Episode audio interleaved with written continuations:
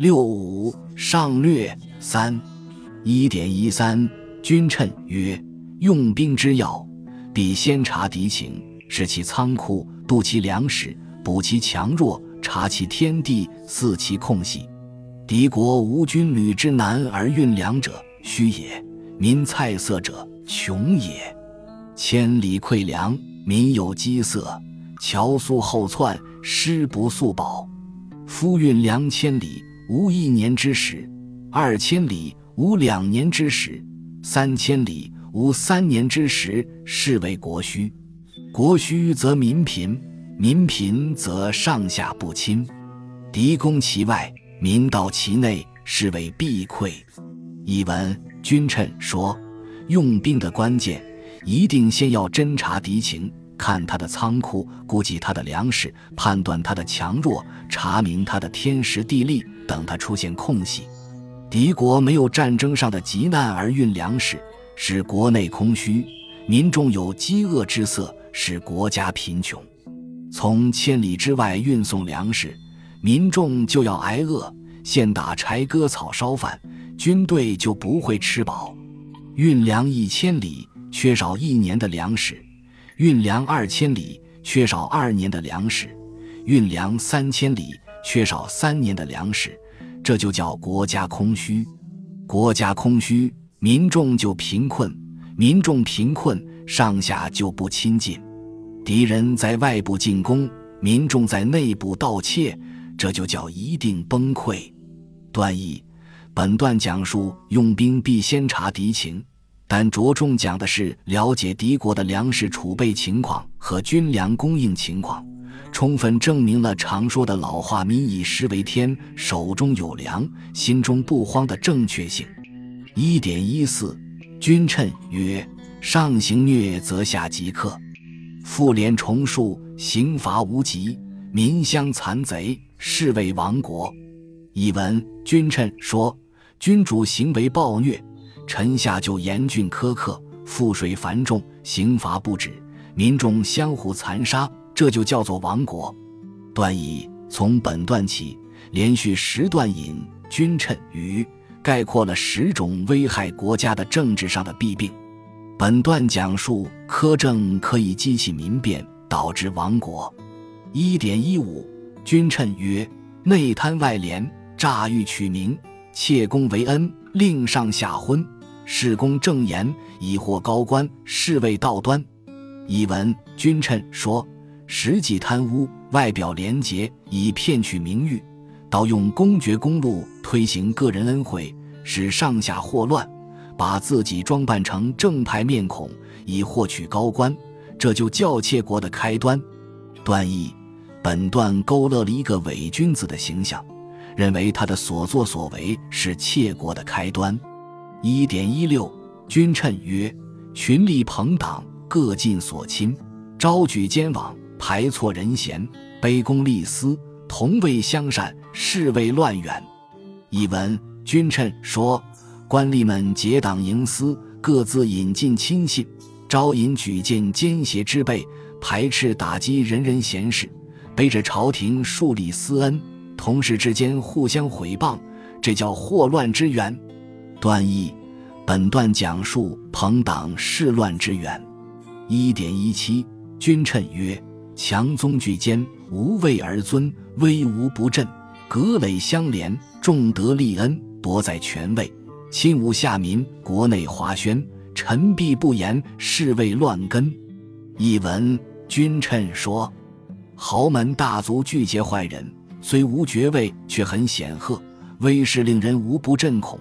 互相勾结如葛垒相连，树立个人恩德，夺取当政权位，欺压民众，国内舆论哗然，臣下却蒙蔽君主，不说真相，这叫祸乱之根。段义，本段讲述强宗世乱之根。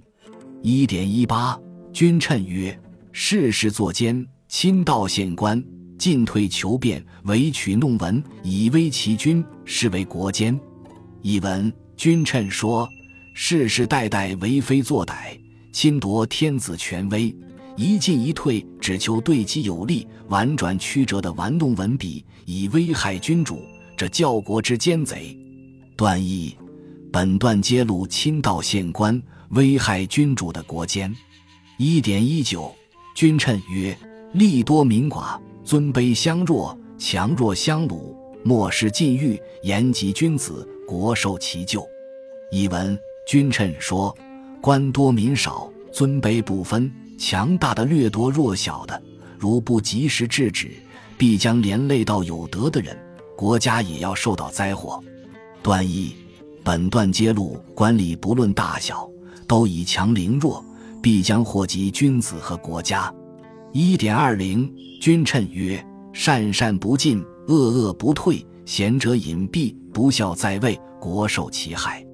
译文：君臣说，喜爱好人而不禁用，厌恶坏人而不斥退。贤能之士隐居，不才之人当权，国家就要受到危害。